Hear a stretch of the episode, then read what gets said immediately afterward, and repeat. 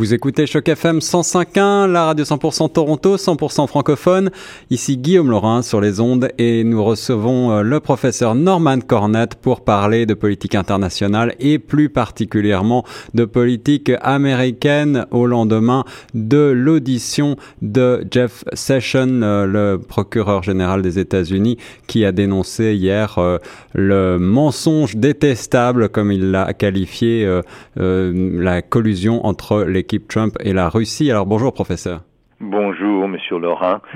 Euh, on voit que le, les lignes euh, de démarcation entre républicains et démocrates euh, deviennent de plus en plus profondes mm, et à un tel point, on doit se demander est-ce que maintenant on peut gouverner quand on s'oppose tellement.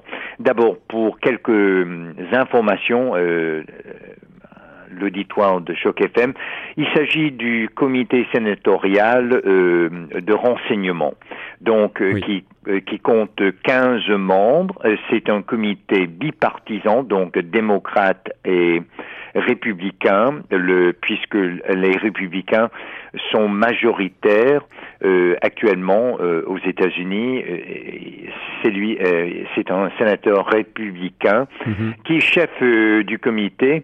Et là, on voit de plus en plus, au fur, au fur et à mesure que les mois passent, que les républicains, même s'ils sont pas nécessairement à l'aise avec Donald Trump, mais qui se rassemble et qui euh, qui soutient euh, dans dans ses dans ses démarches euh, le, le, le, Donald Trump.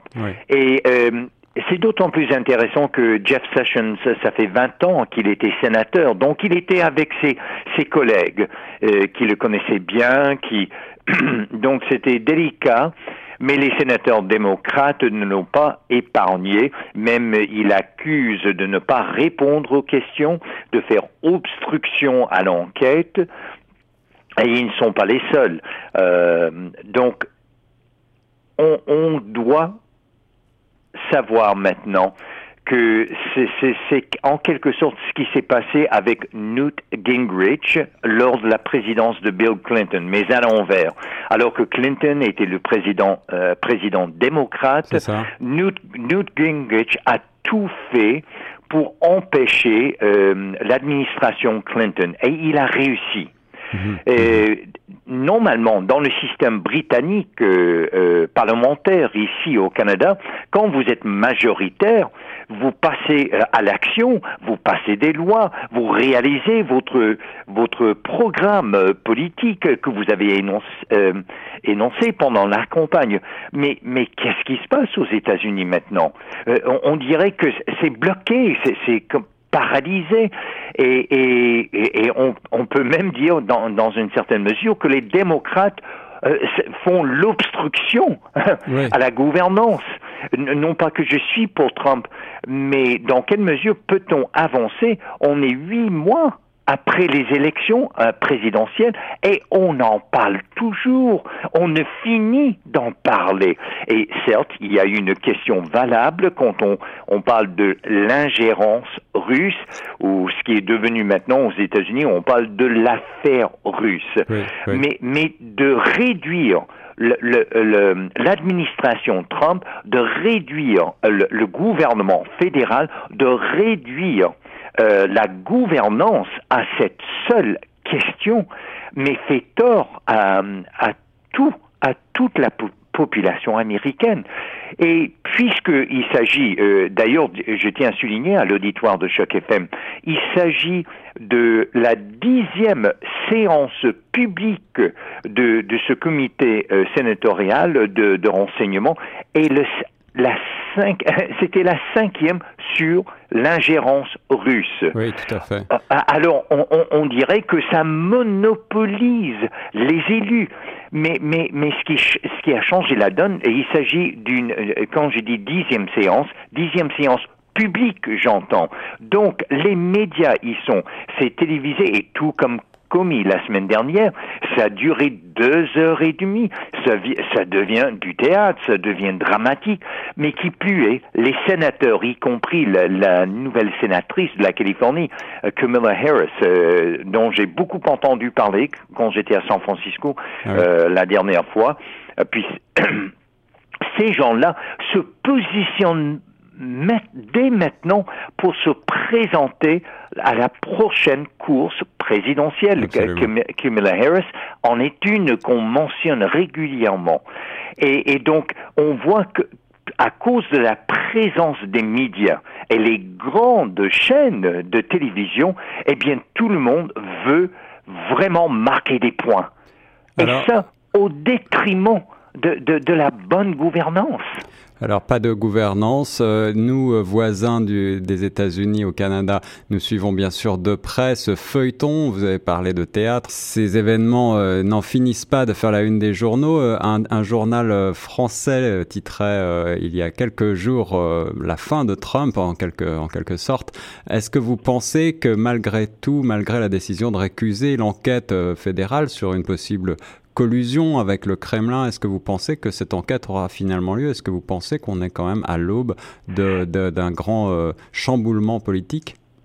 Mais, mais dans un premier temps, la, question est bonne puisqu'on voit que de plus en plus la euh, la tactique, euh, cette stratégie dilatoire de l'administration Trump, le fait que Jeff Sessions à maintes et maintes reprises a refusé de répondre aux questions des sénateurs en, en, point tel, euh, Monsieur Laurent, que même le sénateur républicain Langford de l'État de l'Oklahoma s'est mis d'accord euh, avec euh, ses, ses, collègues démocrates. Mais à quand aura-t-on les réponses? Ça. Donc on voit qu'on va repousser, repousser, mais ceci dit, on, on aura tort. Et, et, ça, je tiens à le souligner à l'auditoire de Choc FM. Hier, s'est passé les primaires pour, les euh, pour le gouverneur en Virginie. Il y avait le candidat républicain de l'établissement, Gillespie. Et on, lui donnait la victoire, mais facilement. Or, son opposant était justement Corey Stewart, qui est en partisan juré, dur comme le fer pour Donald Trump. Mhm. Même il s'affiche comme Donald Trump avant le phénomène Trump. Eh bien, mais, euh, Monsieur Laurent, Gillespie, qui avait l'appui de tout l'établissement républicain et qui avait millions, qui avait dépensé des millions de plus que Corey Stewart, a gagné, mais de justesse. Ne sous-estimez pas l'appui pour Donald Trump aux États-Unis. Et si les démocrates s'acharnent sur l'affaire russe, entre guillemets, sur l'ingérence russe et continuent de mener que des procès sur l'ancienne élection, ils seront très mal positionnés pour les prochaines élections. C'est ça. Eh bien, quant à nous, nous continuerons à observer euh, en tant que voisins ce, phénomène tout à fait intéressant d'un point de vue euh, diplomatique et, géopolitique, cette affaire russe, cette affaire d'ingérence euh, qui est tout de même tout à fait peu banale hein, dans l'histoire, je crois, de, des États-Unis. Oui, et en fait, le gouvernement fédéral a tellement d'autres préoccupations. Or, ils sont toute cette affaire fait qu'il y a ce que moi j'appelle une sclérose politique s'installe maintenant aux mmh. États-Unis et on devient tout à fait myope. il faut avoir une vision large pour gouverner un tel pays. Eh bien là, euh, on a des œillères, on ne voit que ça, on est devenu borné sur ces questions. Merci professeur Norman Cornette pour votre analyse de la situation chez nos voisins américains. On se retrouve très prochainement pour la suite de cette chronique et nous reste sur Choc FM 105.1. Merci monsieur Laurent.